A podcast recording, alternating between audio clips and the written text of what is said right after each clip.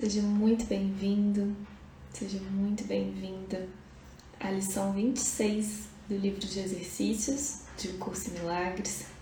Meu nome é Paulinha Oliveira, estou aqui para te acompanhar nessa leitura. Lição 26 Meus pensamentos de ataque estão atacando a minha invulnerabilidade. É sem dúvida Óbvio que se pode ser atacado, não és invulnerável. Vês o ataque como uma ameaça real. Isso é assim porque acreditas que realmente podes atacar. E o que pode surtir efeito através de ti também tem que surgir efeito em ti. É essa a lei que em última instância te salvará, mas estás usando-a equivocadamente agora.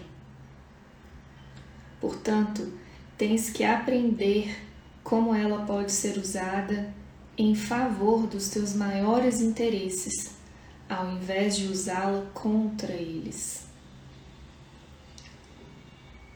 Como os teus pensamentos de ataque serão projetados, terás medo do ataque. E se tens medo do ataque, tens que acreditar que não és invulnerável.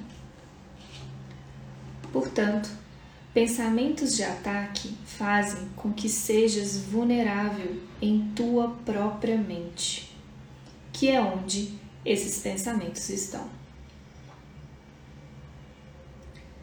Pensamentos de ataque e invulnerabilidade não podem ser aceitos juntos eles contradizem um ao outro. A ideia para o dia de hoje introduz o pensamento que sempre atacas a ti primeiro. Se pensamentos de ataque necessariamente acarretam a crença em que és vulnerável, seus efeitos te enfraquecem aos teus próprios olhos. Assim, atacaram a tua percepção de ti mesmo. E por acreditares neles, já não podes acreditar em ti mesmo. Uma falsa imagem de ti veio tomar o lugar do que és. A prática da ideia de hoje te ajudará a compreender que a vulnerabilidade ou a invulnerabilidade é o resultado dos teus próprios pensamentos. Nada, exceto os teus pensamentos, pode atacar-te. Nada, exceto os teus pensamentos, podem fazer-te pensar que és vulnerável e nada, exceto os teus pensamentos, pode te provar que isso não é assim. Seis períodos de prática são requeridos para a aplicação da ideia de hoje. Dois minutos inteiros devem ser dedicados a cada um, embora o tempo possa ser reduzido para um minuto se o desconforto for grande demais. Não reduzas mais do que isso. O período de prática deve começar com a repetição da ideia para o dia de hoje. Em seguida, feche os olhos e faze uma revisão das questões não resolvidas cujos resultados estão te causando inquietação. A inquietação pode assumir a forma de depressão, tormento, raiva, um senso de imposição, medo, pressentimento ou preocupação. Qualquer problema, ainda sem solução, que tenda a ser recorrente em teus pensamentos durante o dia, é um sujeito adequado. Não serás capaz de considerar muitos deles em qualquer um dos períodos de prática pois deves dedicar a cada um mais tempo do que o usual. A ideia de hoje deve ser aplicada como segue. Primeiro, cita a citação. Eu estou preocupado com.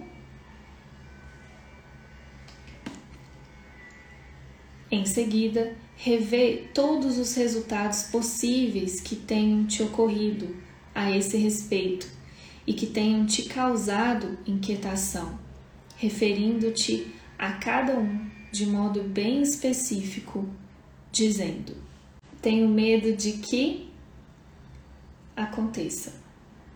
Se estiveres fazendo os exercícios adequadamente, deverás ter umas cinco ou seis possibilidades aflitivas para cada situação que usares e possivelmente mais. É muito mais útil examinares por completo algumas poucas situações do que tocar em um maior número.